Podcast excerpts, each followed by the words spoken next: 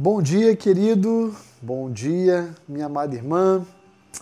Ah, uma alegria começar o nosso dia hoje, terça-feira, abrindo a palavra de Deus e sendo encorajado por ela. Como mencionei ontem, no nosso primeiro encontro, nosso objetivo nessa semana vai ser abordar aqui passagens que descrevam a graça de Deus, a sua abrangência, a sua efetividade na vida minha e na sua. E eu queria compartilhar hoje uma porção que se encontra em Romanos capítulo 5, versos 20 e 21, que diz assim: Sobreveio a lei para que avultasse a ofensa, mas onde abundou o pecado, superabundou a graça a fim de que, como o pecado reinou pela morte, assim também reinasse a graça pela justiça para a vida eterna, mediante Jesus Cristo, nosso Senhor. Ah, interessante ah, tentarmos reconstruir um pouquinho o que a igreja de Roma estava enfrentando.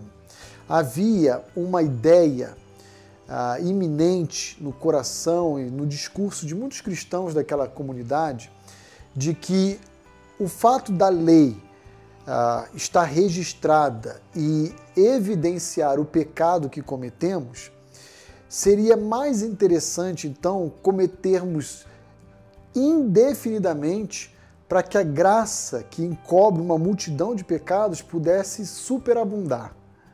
E é assim que Paulo vai dizer no capítulo 6, verso 1: Que diremos, pois, permaneceremos no pecado para que a graça seja mais abundante? Versículo 2: De modo nenhum.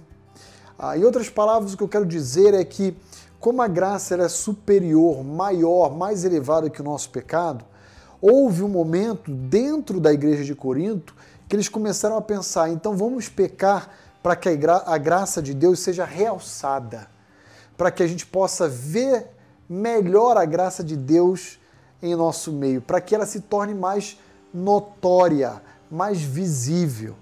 E Paulo vai dizer: tá certo isso de forma alguma. Não temos que pecar, porque o pecado compromete a santidade de Deus. A graça por si só já é evidente. Muito bem, o que eu quero chamar a sua atenção no dia de hoje, terça-feira, é o seguinte: a despeito de todo e qualquer pecado que eu e você possamos cometer ao longo da nossa existência aqui na Terra, saiba que a graça de Deus em Cristo Jesus ela é suficiente para encobrir as nossas transgressões. Isso é incrível, isso é maravilhoso. Não existe pecado que a graça não possa alcançar. Não existe pecado que a graça não possa encobrir, perdoar. Contudo, jamais podemos incorrer no risco de dizer então que podemos pecar a revelia, porque a graça de Deus ela não é uma graça barata, não é uma graça desprezível, ela deve ser reconhecida e honrada.